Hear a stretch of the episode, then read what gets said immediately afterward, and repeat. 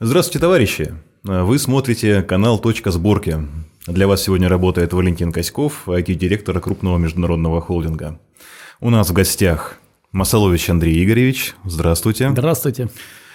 Специалист, эксперт по кибербезопасности, кибердед. Прошу любить и жаловать. Всем привет. Андрей Игоревич, сегодня разговариваем про нейросети. Они активно ворвались в нашу жизнь, э, перестроили реальность э, и изменили наше отношение к таким, ну, казалось бы, абсолютно научным вещам, как э, нейросетевые технологии в IT. Людей это будоражит, люди выходят на демонстрации, люди подписывают петиции, люди хотят запретить развитие нейросетей, другие, наоборот, выступают за их активное развитие. Понятно, что мир не может быть абсолютно черным или белым, но вот ваше личное отношение к тому скачку прогресса, которое мы видим сейчас? Ну, во-первых, мы присутствуем при начале такого рывка. То есть сейчас нас ждет несколько революций, которые можно предсказать прям буквально на ближайшие 2-3 года. Ну, одна из самых первых – это переводчик в ухе. Ну, то есть, когда можно будет с каким-то турком разговаривать, он по-турецки, а по-русски разговор будет идти с, с его голосом, его интонацией, четким смыслом, но на русском для меня и наоборот. Вот, то есть, встроенный переводчик вот уже вот-вот. А, некоторые э, задачи лингвистические тоже очень близки. Целый круг математических задач. Ну, чат GPT подлавливают, что он, во-первых, с математикой у него пока все-таки не очень. Вот, а он некоторых простых действий делать не умеет. А, вот, во-вторых, с некоторыми, э, ну, с некоторой фактурой научной, тоже не очень. Его, в общем, тренировали изначально совсем не на том, на чем надо тренировать нейросети. Вот, то есть мы находимся у порога э, очень больших таких неожиданных скачков, ну, потом поедет транспорт, то есть начнутся беспилотные такси, э, начнется беспилотная доставка пиццы, соответственно, бедные несчастные люди, которые только-только начали работать таксистами, в Uber, в Яндекс Такси или только-только начали развозить там пиццу в Яндекс Еде, а вот сейчас останутся в большом количестве без работы.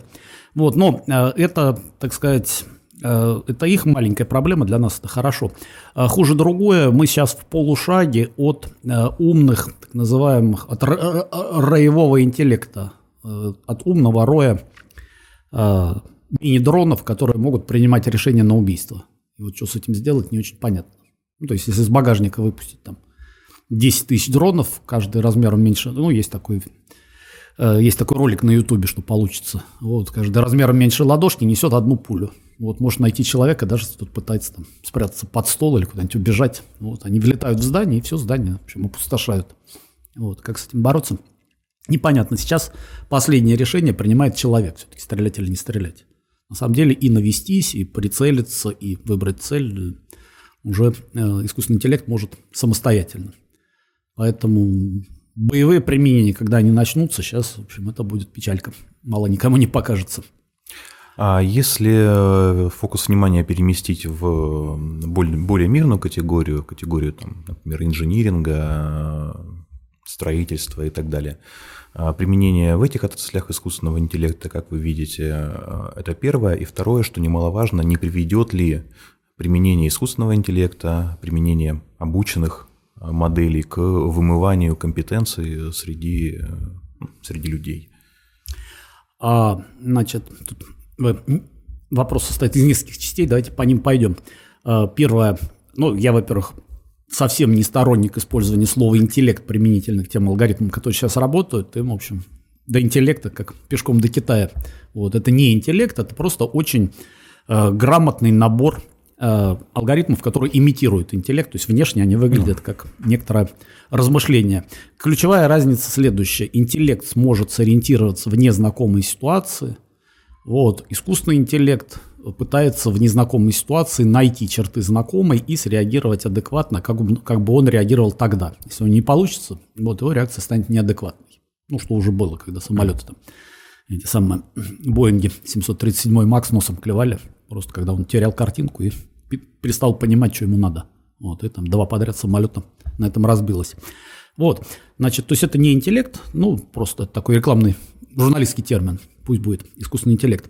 Значит, э, то, что они будут решать задачи, которые человеку не по силу, так это с 50-х годов прошлого года есть задачи, которые человек не может. Ну, например, человек не может удержать на курсе статически нестабильный самолет. Он давно уже не управляет крыльями самолета.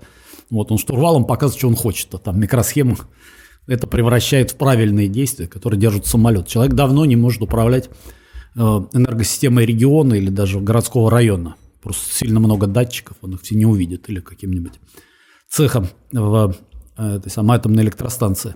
Вот, это все давно-давно за нас делают такие псевдоинтеллектуальные системы. Это классно. Просто сейчас круг этих задач можно, ну, фантастически расширить. Вот. И самое главное, очень много можно вынести на стадию начального моделирования, то есть не просто строить, а делать модель, смотреть, мерить, там делать другую, смотреть, мерить. Вот выбирать хорошую и строить уже сразу хорошую. Вот, то есть это такая будет эволюция неживых объектов быстрая. Вот, они будут красивые, эстетичные, нам помогут. Это одна сторона. Э, ничего страшного там с потерей рабочих мест я не вижу, потому что э, э, интеллект искусственный можно заточить ровно на те задачи, где человек справляется плохо или вычислений сильно много, вот, задачи сильно масштабные. Вот и здорово. Но э, для того, чтобы э, нам с вами это не навредило, э, надо вообще-то строить детские садики и заниматься патриотическим воспитанием детишек. Потому что опыт показывает, что если у, скажем, жены нового русского появляется много денег и много свободного времени, это свободное время и деньги не превращаются в творчество, она не становится художницей, писательницей, даже артисткой. Вот, она тупо спивается или ширяется вот, вместе с такими же подругами. Вот, то есть человек, которого плохо воспитали, в общем, не очень понимает, как распорядиться свободным временем для творчества, даже если его станет там совсем много. Вот, поэтому нам надо сконцентрироваться на воспитании. Ну, во-первых, в людях разобраться, о чем мы вообще хотим. Вот. Если нас на этой, мы сейчас боимся, что роботы нас на этой планете не оставят, но мы сами должны сформулировать, а, а за что нас оставить и зачем? Вот что мы такого хорошего делаем. Поэтому сейчас очень много философских проблем. Но при этом Э, я категорический противник всяких петиций на то, чтобы остановить, там, прекратить исследования. На самом деле все эти петиции – это такая э, определенное лукавство, потому что военные никаких исследований не прекращают. Вот, конкуренты вспоминают про эти петиции только если начинают отставать. Вот, ну, два примера. Там пример первый. Все знают про беспилотный автомобиль, но они mm-hmm. пока по дорогам не очень ездят. А вот есть беспилотные комбайны, они по полям ездят. Вот. И они из России. Ну, то есть Россия номер один в беспилотных комбайнах, реально номер один. Там, британская. Сам, э, британцы в прошлом году проводили замер, выяснилось, что для небольших сложных полей, там у китайцев есть хорошие наработки, а вот тут для больших полей промышленного сельского хозяйства российские разработки фирмы Cognitive Pilot самые лучшие. А дальше. Вы, может быть, читали, там видели, как э, Илон Маск сделал некого человекоподобного робота, вот, он как-то там называется, не помню. Вот, но э, когда американцам понадобился человекоподобный робот, чтобы он разговаривал э, с, допустим, с посетителями аэропор- аэропортов или там консультировал посетителей моллов, они заказали 2000 роботов. Где? В маленькой фирме в Перми, российские. Это было сейчас, то есть поставка 21 года уже. Вот, а до, до поставка 22 уже после. Вот, аэропорт Дубая использует роботов российских. Вот, то есть на самом деле, когда кто-то говорит, а давайте все остановим, это значит просто, что россияне в этой сфере начали обгонять. Вот, и такая надо такая тенденция есть. А если уделить внимание именно российскому, российской науке, которая в этом направлении развивается, российскому сектору экономики, а что бы вы выделили как э, основное блюдо, да, которое мы смогли приготовить? А, ну, во-первых, я бы отсюда убрал слово э, наука, к сожалению, потому что наука у нас есть, но она развивается своим путем. То, что мы сейчас наблюдаем, это не наука, это развитие одного конкретного вида алгоритмов, который называется трансформер. Ну, чат GPT – это GPT, Generative Pre-trained Transformer. Вот, кстати, алгоритм трансформер придумал не OpenAI, вот, а придумал Google придумал в 2018 году, то есть OpenAI три года вообще не знал, чем заниматься. Он там что-то делал, но алгоритма базового не было. Вот. И вот этот алгоритм, э, он, это не наука, это скорее я бы использовал слово там Сбербанк или там Яндекс. Uh-huh. Это просто э, алгоритм, который позволяет перемалывать ну, огроменные объемы данных. И выяснилось, что в этих огромных объемах данных есть некоторые черточки, э, которые меняют качество обучения. Раз, и он начинает осмысленно решать вот такую задачу. Ну, для нас псевдоосмысленно. Там, uh-huh. Был миллион, стал миллиард, оба, он научился делать вот это, раньше не умел. Там был миллиард, стало 10, оба, он научился делать вот это. Вот, причем изначально, когда его тренировали. Поэтому то, что делает Сбер, вот он делает правильно, он просто подсасывает большие объемы и начинает их перемалывать. Вот, на... вот, кстати сказать, алгоритм трансформера, он проще, чем алгоритмы, которые использовались там 30 лет назад в нейросетях, потому что там пытались за счет более умных сетей на небольших вычислительных мощностях что-то добиться. А сейчас этих мощностей дофига, примеров дофига. Вот, кстати сказать, когда начинался OpenAI, у них возникла такая прикольная дурацкая проблема. Нужно много данных. Вот. А где их взять? Они взяли какой-то из, какую-то из массовых платформ, сейчас вспомню, ну, какую-то из социальных сетей, mm-hmm. взяли просто все сообщения, у которых больше трех лайков. Вот. И подкачали исходные тексты, и на них получили первую основу. Выяснилось, что таких текстов в 7 тысяч раз больше, чем библиотека Шекспира, ну, то есть много. Mm-hmm. Вот. И у них появились первые осмысленные результаты. Потом, правда, они поняли, что, собственно, материала-то много, но он не очень умный. Это диалоги, диалоги людей, которые друг дружку лайкают, а постят при этом какие-нибудь селфи в туалете. Вот. И уже следующая волна, это была Википедия, научное издание, там, ну, такой Нормально. Кстати, вот одна из проблем, на которую сейчас подлавливают чат GPT, он не знает, что происходило после 21-го. А, не знает, конечно. Да, потому что его закончили тренировать, он это помнит. Вот. И, кстати, там, почему я не употребляю слово интеллект, если вы чуть-чуть заглянете под капот в этот алгоритм. А, этот алгоритм, работу я сейчас сильно упрощаю, но а, смысл не потеряю. Вот, его суть в следующем. Он берет э, все фразы мира – вот, и смотрит, чем они заканчивались, какое слово было следующим, ну, после нескольких слов. Примерно так же, как работает вот подсказчик этот в Т9, ну, только там на уровне одного слова, а тут на уровне там одной фразы, трех-четырех слов. И считает вероятности. Вот.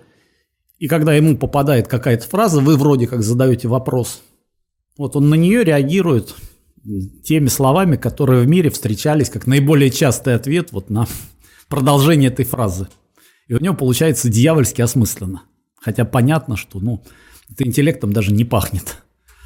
Вот. То есть, если ему сказать, там, Барак, он с вероятностью 70% скажет Обама, с вероятностью 30% скажет Хусейн. Ну, потому что Барак, Хусейн, Обама. Mm-hmm. Вот. То, что это Барак в Мурманске, он даже не поймет. вот просто его, его не учили, что слово Барак можно еще с другим ударением произнести. Вот. Или там слово виски или виски, это вообще-то раз. Да, хорошо, что его не учили на, на русском языке. Ему, ну, кстати ему, сказать, ему повезло. Э, могу подсказать, как подлавливать этот самый э, чат GPT. Его, правда, не учили на русском языке. И ну, он переводит. Вот это вот продолжение фразы называется токены. И в английском языке токеном являются слова, потому что его учили, там за словом следует слово. Вот. А в русском это набор букв. И, соответственно, если ему поставить «не повторяйся», у него осмысленные наборы букв начинают таять. Угу. И он начинает потихоньку переходить на бред. То есть там он длинный разговор на русском не поддержит. Это уже проверяли. Вот. Ну, это так. Мы отвлеклись. А в контексте э, различных э, предсказаний развития событий, э, насколько применимы эти, эти технологии вот в вашей деятельности? Ну, моя деятельность, если верить американцам, связана с, ну, мы им с так называемым influence, то есть угу. попыткой воздействовать на умы массовых угу. аудиторий. Ну, им виднее, раз они мне там в личные враги фюрера записали, наверное, наверное, что-то за этим есть. Так вот, для э, управления массовой аудиторией, во-первых, могу подсказать, что э, нейросети и вот искусственный интеллект в его сегодняшнем виде можно потрясающе эффективно использовать для массовых информационных атак, потому что с его помощью можно делать очень убедительные, яркие и, э, как это, помягче сказать, лоховские заманушки. Вот, то есть можно делать тексты, которые реально будут вызывать неконтролируемую эмоцию, желание поучаствовать там, вот, целевую реакцию. Ну, то есть это инструмент для создания такого так называемого ударного контента, то есть оружие информационной войны. Вот, если к этому добавить еще такие массовые средства доставки, ну, какие-нибудь массовые платформы, где миллионы пользователей, вот, это будет довольно эффективно. То есть заставить всех испугаться или заставить всех обсуждать вот эту тему и забыть вот про эту тему, вот это вот, вот так. Вот, поэтому в своей сфере я на это смотрю с таким, с некоторой опаской. Потому что у нас, к сожалению, что, что делать понятно, у нас массовых платформ нету. Мы вот почему Этот факт. своего Фейсбука или даже своего Вичата пока не сделали. А свою большую, большую языковую модель мы когда сделаем? А, это не так трудно, как ни странно. То есть умную модель для умных разговоров, вот семантические модели делать трудно. Они делаются, они есть, кстати. Но на это, скажем, фирма Абби потратила, там, по-моему, 15 лет, если не ошибаюсь, это стоило там колоссальных затрат. Вот, э, модели, которые бы решали задачи не хуже, чем сейчас чат GPT на английском, ну это вот, вот так. Это вопрос только вычислительных мощностей. То есть где-то насобирать нужное количество текстов большое, я думаю, на русском это не составит проблемы, на русском все-таки осмысленных текстов, наверное, больше, чем на английском, судя по нашей истории э, наших писателей вот, э, и, и ученых. Вот. А сами алгоритмы и тренировка – это просто ну, вопрос некоторого линейного времени, который надо потратить на обучение. Поэтому я говорю, что вот хорошо то, что сейчас в России этим занимается не наука, а Сбер, у mm-hmm. которого просто много-много компьютерных мощностей, и он понял, что сейчас хороший момент их быстро задействовать. Ну вот. да, у них же суперкомпьютер Кристофари. Вот, ну там несколько суперкомпьютеров. У Сбера, по-моему, два, у Яндекса три. То есть сейчас российские суперкомпьютеры так опять вышли, стали видны. Было время, когда мы в мировой классификации где-то там за сотни плелись, сейчас мы уже в первых десятках. Вот. А, значит, при этом, э, смотрите, вот, ну, первый, кто на слуху, чат GPT, второй – это Миджони, который красиво рисует. Вот, так вот, наш Кандинский сейчас уже рисует очень симпатично, я бы там даже не, не разделил, что он чем-то хуже. Вот, то есть модель, российская модель для рисовалки уже заработала. Но у нас еще есть хорошие разработки в предсказании дорожной ситуации. А, не только. Все, что касается осмысленного управления ситуацией. Вот смотрите, а, да, у меня, кстати, пять лет назад был доклад со странным названием «Умные живут дольше», где я рассказывал, что будет через пять лет. Ну, mm-hmm. вот сейчас. И оно, вот сейчас, сейчас оно так и идет. Вот, и все там крутили у виска, говорили, ну, понятно, иногда надо подурачиться. Там бывает у него хороший доклад, но вот сейчас человек вышел подурачиться. Я рассказывал, что будет роевой интеллект, что заниматься надо дронами, особенно маленькими. Вот, надо заниматься их самоуправлением. Я показывал эту винтовку. Американцы сделали винтовку Майлмейкер. Вот, она бьет на милю, 1600 метров. Вот, она бьет по движущейся цели со скоростью до 40 километров в час. Mm-hmm. Быстрее, чем может бежать человек. Вот, она сама наводится. Она под Linux, кстати. Вот, человек вообще сидит рядом, она на стане не стоит. Угу. Вот, у него очки, он просто в очках показывает Размечает. цель. Размечает, а она сама, она так сводит два крестика, куда, куда человек показал, куда она попадет. Когда они сходятся, она спрашивает, ну там типа, стреляем? И человек говорит, стреляем. Я говорю, вот осталось последний момент, что если ей сейчас в программе поставить галочку, там, стреляй сама, вот, дальше мир станет сильно-сильно другим. А вот второе, там я показывал, появился пистолет в Европе для полиции с браслетом. Вот браслет принимает решение, можно ли ему разрешить стрельнуть. Ну, там, типа, не сильно ли он волнуется, может, он под наркотой, может, он mm-hmm. под барбитуратами. Вот, ну, может быть, ему начальник запретит. То есть начальник может этим браслетом управлять. То есть человек уже не управляет своим оружием в руке. Оружием управляет браслет на руке, там, по разным критериям. А, вот, что тоже наводит на размышления. Вот, то есть э, мы на пороге некого мира, и я там в конце перечислял 12 видов нейросетевых задач, действительно умных, не таких вот лобовых, как трансформеры, где просто тупо прогоняются там сам килограммы текста, вот, с тем, чтобы определить вероятность наиболее умного ответа. Вот, а когда правда решается задача управления ситуацией, прогнозирования этой ситуации. Причем это применений можно перечислить очень много. Вот сейчас очень сильно э, рванули задачи такого лобового распознавания, то есть распознавание лиц абсолютно в разных ракурсах. Вот, распознавание частично закрытого лица, там, в маске, с закрытыми ушами, там, с закрытой прической. Вот это все уже работает. вот, сейчас рванет многоязыковый перевод, он уже почти нормальный, осталось его только совместить с речью. Вот, сейчас сильно рванут эти самые дипфейки, когда реально mm-hmm. можно будет там говорить, а собеседник будет слышать голос знакомого ему человека вот, вместо моего. То есть просто э, самое, э, ну, дипфейки зрительные уже неотличимы обычному человеку. Мы в полушаге от э, электронных ведущих, потому что э, прогноз погоды, э, финансовые э, эти финансовые новости совершенно спокойно может от начала до конца генерировать программа. Особенно mm-hmm. финансовые новости, то есть собираешь показатели, смотришь тренды, там рисуешь человека, он это рассказывает. Вот, все, ни, никого из живых участников для этого не надо. Вот. На юге России уже есть э, ведущая погода электронная. Ну да, в Ростове. Да, да, да. Вот как и Снежана Туманова. Вот, ну, правда, Хочу создателям попенять, поскольку они ее нарисовали, ее можно было подкормить там в некоторых местах. Вот, она такая чрезмерно худая, и кофточку иногда менять. А то она встает то голубой, то розовый. Уже надоедает. В общем, надо ее приодеть. Вот, но, тем не менее, это уже реальность. Вот, так что, в общем, скучно не будет. А в контексте того, что нас э, ждет мир, в котором довольно сложно отделить вымысел от правды, э, сгенерированное от реального, э, как обычному обывателю себя спозиционировать в этой системе, какие навыки ему нужны для того, чтобы выжить в новом цифровом мире? А, очень э, хороший вопрос, наверное, один из самых главных вопросов. Вот почему. А, к счастью, реальность, она жестче. Вот, и тот, кто сильно за, заигрывается там во всякие эти придуманные игрушки, ну, рано или поздно об эту реальность ударяется. Вот, получается болезненно.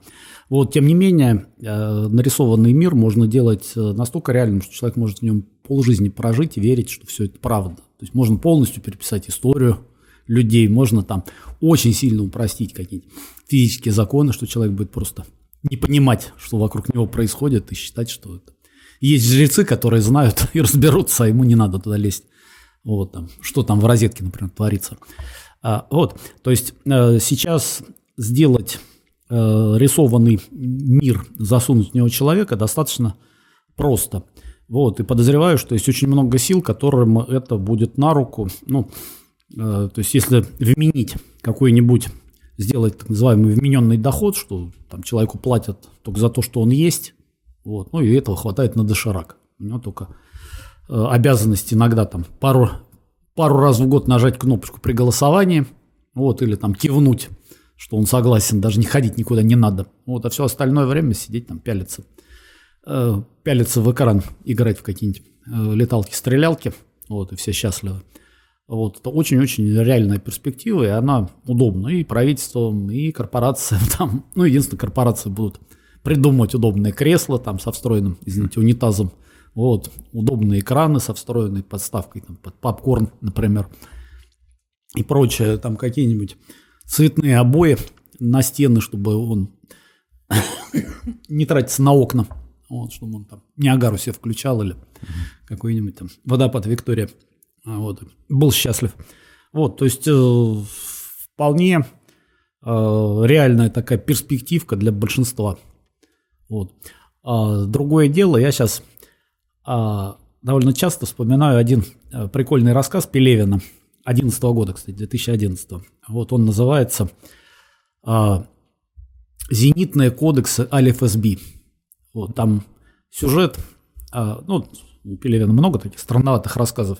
Там сюжет в том, что а, американцы придумали супердрон, который сам находит цель, сам ее это сам, сам к ней подлетает, сам принимает решение, бомбит, но параллельно у него э, не один процессор, а два. То есть э, до этого дрон мог все, кроме одного. За него приказ на открытие огня принимал офицер. И вот на этом они буксовали. Потому что, во-первых, офицеры начинали сами буксовать и пытаться там саботировать, ну, чтобы не брали на себя ответственность. Вот, во-вторых, это всегда кончалось скандалом, что а вот попали по бедным крестьянам, там, а вот там разрушили какую-нибудь больницу, в общем. Это не, не было связано с тем, что на самом деле происходило. Вот всегда начинали из этого делать некоторую пиарную, а, антипиарную историю. Вот, американцы придумали дрон, в котором, который, во-первых, все может делать сам, включая там, уничтожение выбора, уничтожение цели. Вот, и в нем есть второй процессор, который еще параллельно под это снимает ролик. Uh-huh. Вот. То есть придумывает, показывает, снимает все, что происходит, как он подлетает, как он выбирает цели, как он определяет, что они правда представляют угрозу. Вот, потом рисует двух человек, допустим, в студии сидит ведущий и там военный, военный ведущему рассказывает, что мы видели, вот видеть цель, вот это действительно бандит, вот он у нас там в базе главных бандитов, вот мы его уничтожили, вот мы молодцы. Вот. И как, к моменту, когда он возвращается, уже ролик готов, и его пускают в эфир. И уже там с этим не поспоришь. Вот так красивый, красивый пиар на войне. Вот, кстати, у Жака Бодрияра есть книжка «Войны в заливе не было». Она вообще начало 2000-х, про события в Персидском заливе, где вот примерно такой подход к жизни описан, что не надо воевать, надо создавать пиар вокруг, вот, вокруг того, что там псевдо происходит. Неважно, что там происходит на самом деле. Так вот, и в этой книге, вернее, в этом рассказе у Пелевина там э, парень придумал какие-то заклинания, они как раз называются эти зенитные кодексы, вот, которые он треугольником выкладывал на камнях, дрон подлетал, начинал над этим местом кружиться и в итоге падал. Угу. Вот. И все думали, что это такое. Там действие происходит в Афгане. Он, значит, афганцам э, с мудрым видом говорил, что здесь написана мудрость Аллаха. Вот. Дрон к ней подлетает, видит, читает эту мудрость, открывается глаз истины, он к ней не готов, и он, значит, падает. Ну, что было почти правдой. Он писал фразы, которые нельзя показывать американам. Вот дрон это видел, видел, что ему надо сейчас это заснять, вмонтировать это в сюжет, а это в сюжет не вмонтируется, потому что надо попытаться как-то объяснить, что ну, это же неправда, американцам нельзя это читать. Вот, и он в итоге ему не, хватало вычислительной мощности, он значит, сжирал свои ресурсы и падал. Угу. Вот, и я вот сейчас так периодически этот рассказ вспоминаю, потому что мы к этому подходим. Во-первых, сейчас действительно война окончательно станет таким элементом пиара, и станет уже неважно, что там на поле происходило, потому что никто никогда не узнает и проверить не сможет. Вот важно, что про это рассказывают. Вот, и то, что это будет все более и более таким зрелищным, все более и более нарисованным. Вот, так что надо сейчас про, проштудировать этот рассказ, выписать эти волшебные заклинания. Может быть, они нам скоро пригодятся, которые будут ранять американские дроны. Вот смотрите, просто э, система принятия решений как таковых довольно интересная сфера. Да. А ее применяют, э, а вот, может быть, про нее и поговорим? Ну, давайте. Ага. Просто смотрите, это, во-первых, другая сфера, сфера принятия решений, сфера э, вмешательства интеллекта в нашу жизнь, это немножко разная сфера. Значит, э, первое, искусственный интеллект – в жизнь человека вообще-то приходит третий раз. Первый раз он пришел 15 тысяч лет назад, когда человек приручил собаку. Рядом появилось автономное существо, вот, э, э, вернее, не искусственный интеллект, а передача цели. Вот. То есть собака понимает, что ей надо охранять дом, а вот напасть, залаять, там, укусить, убежать, она решает сама. И человек на это не влияет, заранее предсказать не может, он просто ей доверяет что-то. Она свою задачу, она рядом и свою задачу выполнит. Потом 15 тысяч лет вообще, да, и, кстати, появился тогда и первая система видеонаблюдения вместе с этим, и первая система умный дом, компонент, безопасный город, информационная безопасность, в общем, все так. Первые попытки э, создать наш дивный новый мир. Вот, 15 тысяч лет ничего интересного не происходило, то есть люди даже компьютеры придумывали, но компьютеры все равно делали алгоритмы, которые мы писали, прямо делай раз, делай два, делай три. То есть человек заранее вел. Вот. А второе пришествие было, когда появились сверхзвуковые самолеты, и выяснилось, что летчиков это счастливее не делает. Более того, там э, воздушные бои стали превращаться в собачью свадьбу. То есть у человека просто не хватало скорости рук, вот, штурвалом делать э, маневры, вот, который самолет сделать мог, вот, очень жесткий, очень быстрый, там, очень необычное, очень эффективное, вот, но человек не мог. И появилось, тогда не говорили умное, тогда говорили самонаводящееся, само, mm самонаводящееся оружие, там, статически нестабильный самолет, который там, алгоритмы удержания на курсе, ну, то есть пытались сделать компоненты, которые какую-то задачу на себя брали целиком. И человек уже не знал, как она решается, он мог просто передать цель, вот что делать. И вот после этого пришествия, э, ну, это было 50-70-е годы, приход вот этих самонаводящихся ракет и сверхзвуковых самолетов, вот очень сильно рванули вот такие вот чипы для управления. Тогда даже появилось такое экзотическое направление, так называемой нечеткой логики, когда э, и нечеткая алгебра, когда э, маленькая, но хитрая ракета может Э, достиг, может догнать э, большую и умную. То есть у нее нет места на то, чтобы на ней был умный компьютер, который бы понимал, что тот делает, там вычислял. Но она может подруливать. Ну, как бы левее, левее, левее. Ну, как мы в гараж въезжаем, мы же там не рассчитываем траекторию. Мы говорим левее, левее, притормози, а сейчас вот чуть правее, а сейчас еще немножко. Ну и вот так вот загоняем. Вот, появились чипы, которые это делают, ну, кристаллы, которые это делают автоматически. Появилась, э, я это впервые увидел в Японии, там дьявольски такие мягкие электрички. То есть она разгоняется, вот так можно карандаш поставить, он стоит. Вот она разгоняется до скорости 300 км в час, карандаш на столе стоит. Вот, то есть она это делает вот так вот мягенько. Вот, то есть появилось э, семейство э, программ и железа, которые часть задач за нас решили. Вот. И в 70-е годы была очень прикольная книжка академика Моисеева, называется «Математика ставит эксперимент». Вот, он был, Моисеев был начальник, один из начальников э, вычислительного центра Академии наук, у него в руках были, как тогда казалось, там, компьютеры с невообразимыми возможностями, там, типа 20, кило, 20 килобайт оперативной памяти, там, это несколько стоек, несколько процессорных стоек, в общем, все супер. Вот, и э, они начали моделировать разные задачи. И выяснилось, что есть задачи, которые моделируются вот так. Там, сколько, допустим, древние греки выпускали, э, производили сыра, да, на раз считается. Сколько там людей участвовало в этих пунических войнах. На раз, два, три. То есть оказалось, что многие, многие модели делаются просто вот в лоб. Mm-hmm. Просто раньше не, не было вычислительной мощности. И они решили подобраться к задачам, где нужно принятие решений. Вот. Очень старались. Моисеев был на хорошем счету в московском горкоме, он там приложил свои лоббистские возможности, и ему дали в управление э, автобазу на окраине Москвы. Сказали, на, управляй с помощью своих компьютеров, делай, что хочешь, выведи ее в лидеры. Вот. Ну и он хотел показать, что она станет передовой. А, они ее развалили в муку, вообще в ноль. Причем там несколько раз подряд с особым цинизмом. Значит, каким образом? Первое, он приходит, говорит, что надо? Тонна километра. На компьютер. Компьютер говорит, не вопрос, берешь любой груз, выезжаешь на МКАД, два круга по МКАДу, и вот где тонна километр, сколько надо. Нет, маршрут должен быть оптимальным. А, не вопрос, считает оптимальный маршрут, ставит в план. Вот, планы начинают нарушаться, потому что по оптимальному маршруту проехать нельзя. Там здесь ремонт, здесь неисправный светофор, там, здесь затор. Вот, mm-hmm. то есть, ну, не, не получается. Оптимальный маршрут не выдержишь. Вот, и выяснилось, что у человека, в общем, есть проблема с целеуказанием, о чем мы mm-hmm. вообще хотим. И это касается не только несчастной этой одной автобазы, это касается вообще мы кто, мы куда идем, что такое счастливый день, там ничего Кстати, не делать. Да. Вот, ничего не делать и жрать попкорн или там слетать на Марс или вообще что такое вот счастливый день. Ну, я говорю, жены новых русских очень хорошо показывают, что ну, не превращаются они в творческие существа и не начинают, не начинают творить какие-нибудь гениальные картины. Хотя время и деньги это позволяют. Вот. А зачем-то накачивают губы. Вот. Кстати, ни одна не накачивает мозги. Вот. Увеличить мозг вообще ни разу не видел рекламы.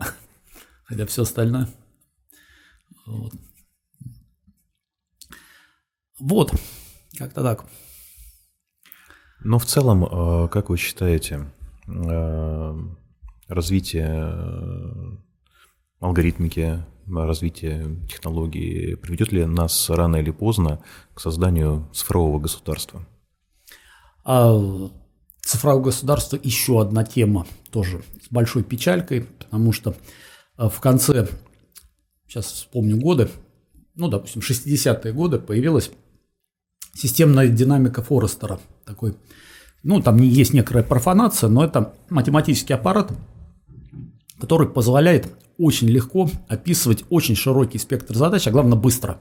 Решать задачи уровня фирмы, там, уровня цеха, uh-huh. уровня там, какой-нибудь линии. И выяснилось, что часть задач делается вот, вот на раз. Ну, там как э, он э, просто любую схему превращает в потоковую схему.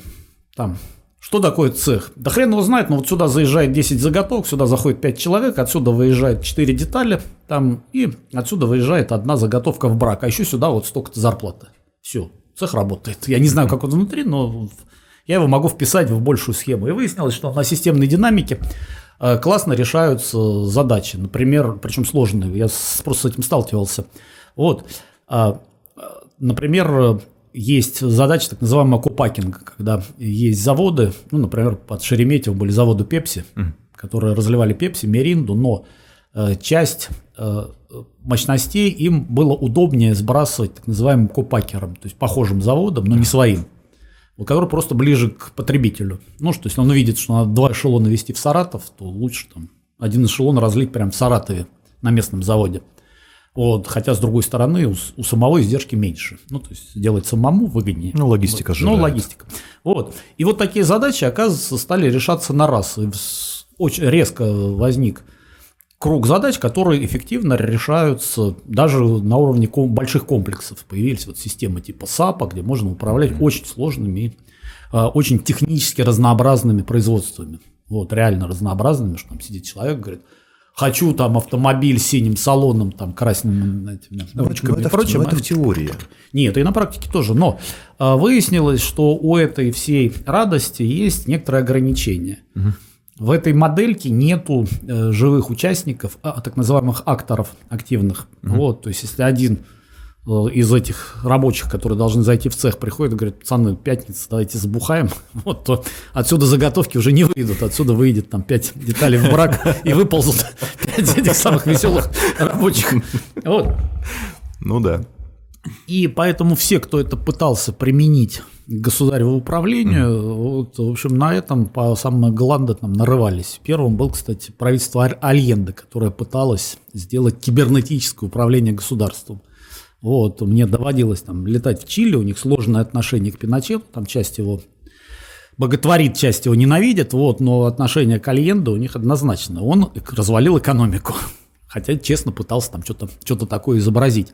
Вот, то есть оказалось, что для задач государственного управления это все не подходит. При этом, а, если мы вспомним происхождение слова кибернетика, слово кибернетика придумал один из физиков, э, электротехников, Э, два, два века назад с первоначальным смыслом наука о э, не просто эффективном, а как-то там чуть ли не безупречное какое-то слово, в общем, хорошее, вот, о правильном, правильном и глубоком управлении, чтобы всем было хорошо. То есть таким вот идеальным, ну, типа наука об идеальном управлении государством, чтобы всем было хорошо пока даже близко к этому не приближается. То есть решать задачи государственного управления с помощью современных технологий рановато. Ну, во-первых, в мире-то капитализм, он сам по себе не то чтобы сильно хороший, но он хотя бы эволюцию прошел, а вот госвласти, там первобытно-общинный строй, там племена, кланы, там пока даже феодального строя нету, вот, там пока все на таком племенном уровне. Вот, и тащить туда новые технологии, ну, там, сначала там надо чайник изобрести, вот в этих племенах. Э, к новым технологиям они не готовы. Вот, тем более, что любые попытки э, разговоров на эти темы упрутся сразу в первый либо э, сформулированный, либо не сформулированный вопрос, там, а с нашими детьми-то что будет? То есть, если им говоришь, что надо детишек воспитывать, чтобы они правильно, надо придумать правильное правила общежития, что, ну, там сразу начинается, жить надо скромно, там не надо зарабатывать больше других, воровать нехорошо, вот. Ну, сразу возникает вопрос, а с, а с нашими, а наших детей куда? Как жить-то? Да, как жить. Вот, поэтому это будет все э, явно или тайно саботироваться на уровне власти. Другое дело, что очень большой круг задач сейчас можно решать, к которым мы не подступались. Но опять же, э, человечеству это не понравится, потому что даже элементарная модельки. Угу. Вот, даже там моих рук хватит, чтобы некоторые из этих моделек пописать. Я, там, ну, я по первому образованию математика что-то такое помню.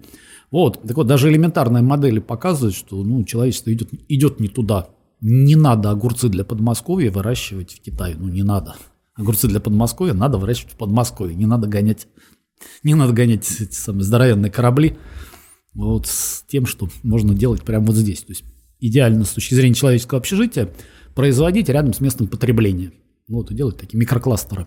Вот. И делать то есть не, сейчас говорят про будущий многополярный мир, надо делать не многополярный, а многосоюзный, ну, многорыночный мир с некоторым набором рынков, каждый из которых там часть своих задач решает сам и наружу даже не смотрит, вот, а часть решает вместе с другими.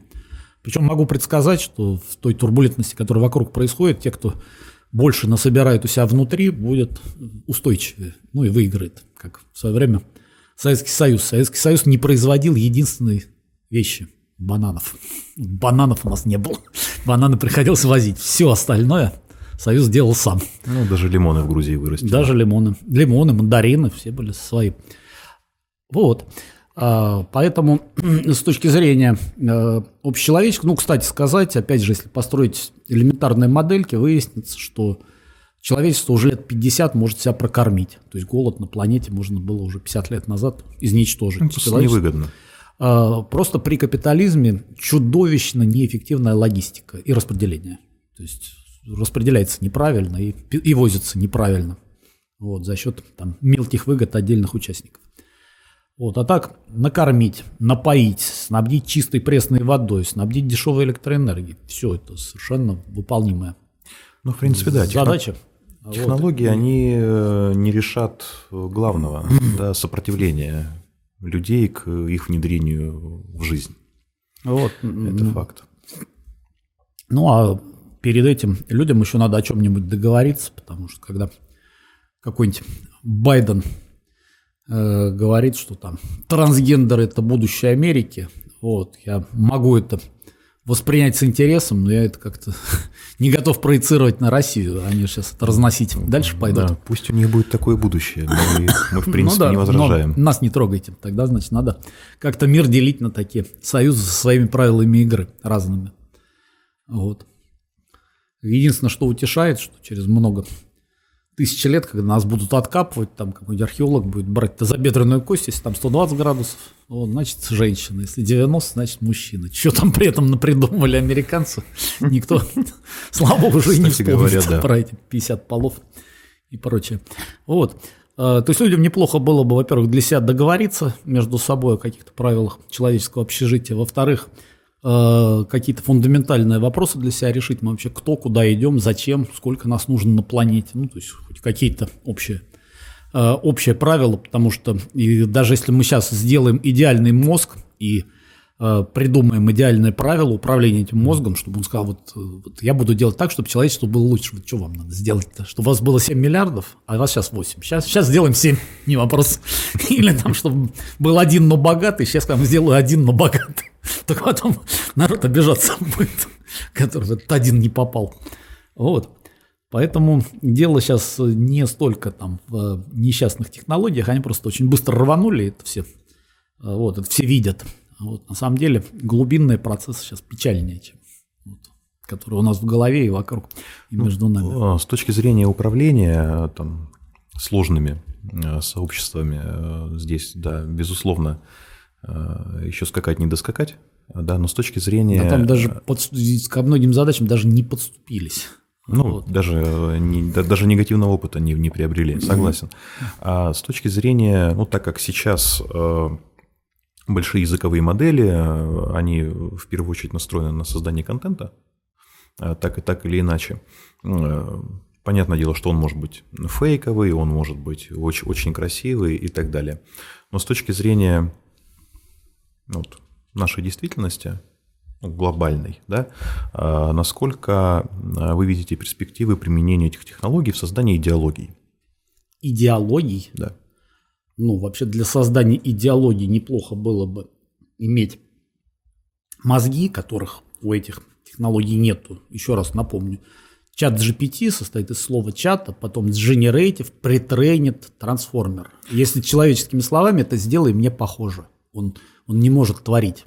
Он просто сделает картинку из миллиона тех, что он видел, он просто больше нас видел, которая нам выглядит, для нас выглядит новой и красивой, но она из, сделана из старого. Он, да, но он сделает он не похожую, творить. понятную, с нужным уклоном. Да, да, да, пожалуйста. Но э, с точки зрения идеологии, а куда идти?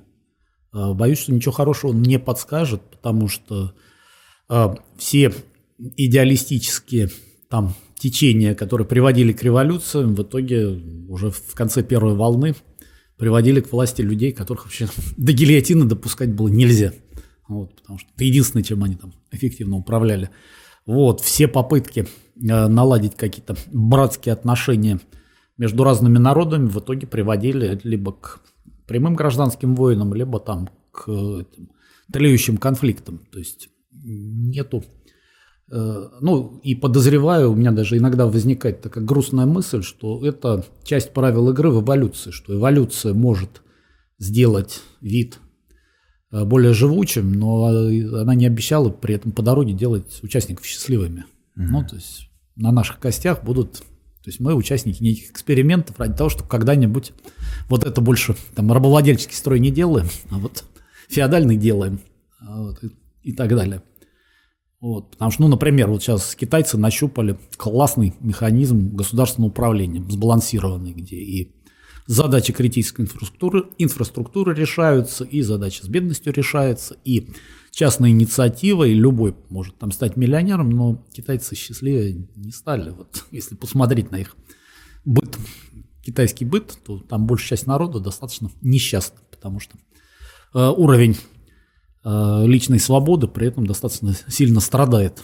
Вот. Потому что государство, которое вроде бы знает, что делать, тем не менее чрезмерно контролирует каждого. И ну, это у них права. Э, там последние несколько тысяч лет э, такая тенденция, а, еще со времен легизма. Нет, нет, нет, у них несколько тысяч лет есть такая пословица.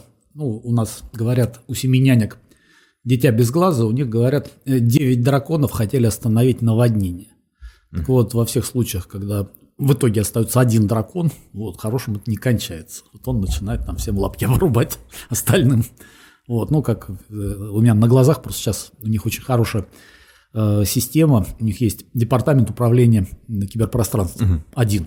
Вот, у них было, когда создавался интернет, там, 15 вернее, создавалось управление интернетом, у них как раз вот эту пословицу вспоминали про 9 драконов. У них было 4 министерства, которые пытались рулить интернет. В итоге сделали одну, подчинили лично Си Цзиньпину, ну, точнее, подчинили ну, комиссии, которая подчиняется Си Цзиньпину. Вот, то есть над ними один mm. человек.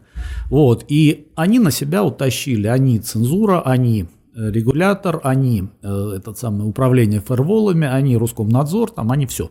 Вот, и оказалось, что одна из самых активных функций, вот функция полицейская прослеживать, что а достаточно ли лояльно человек отреагировал на вот это вот высказывание в интернете? Там, зачем он сюда поставил лайк, а вот сюда дизлайк? Mm. А почему он вот здесь вот не хвалит? Там у него местный э, тот самый секретарь порткома написал статью, а он ее не хвалит. Что-то с ним не так. Вот, поэтому, да, и это еще превращается в некую формулу так называемого социального кредита, которая уже тоже правда. Ну, вот, профиль, который профиль еще, гражданина. Да, в профиль гражданина, который приводит там, к, цветовой, к цветовой дифференциации штанов. Вот. Можно моим детям учиться в университете там, или нельзя. Вот. Поэтому э, даже в тех случаях, где мы куда-нибудь правильно идем, и там человечество каким-то высотам выгребает, то выясняется, что по дороге участники не то чтобы сильно счастливые. Вот. Так что Единственное, что утешает, не скучно. Живем О, в офигенное, да. интересное Это время. Сто процентов. Вот, прикольно, просто обхихикаться. Вот, ну, правда, молодежь немножко жалко, потому что молодежь оказалась к этому не готова. Вот я из поколения, которое прошло 90-е, большая часть того, что сейчас происходит, нас просто забавляет, потому что это такая легенькая, легенькая пародия на 90-е. Вот, а все остальные там, а, фалафель куда-то делся, а, там смузи теперь не такой. Вот как жить дальше.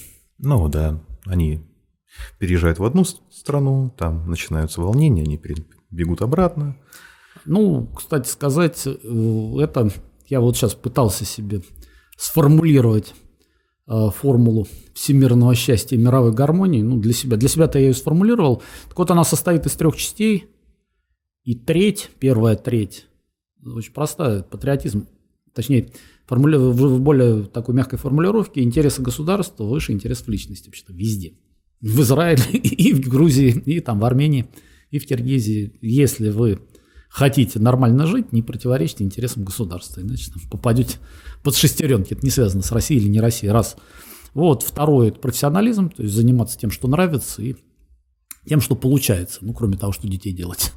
Вот, и третье – это самый пиар, как, ну, потому что сейчас вот при таком э, жестком капитализме начинается чисто математически игра с нулевой суммой. То есть выиграл не тот, кто решил задачу, а тот, кто при этом чуть больше напиарился.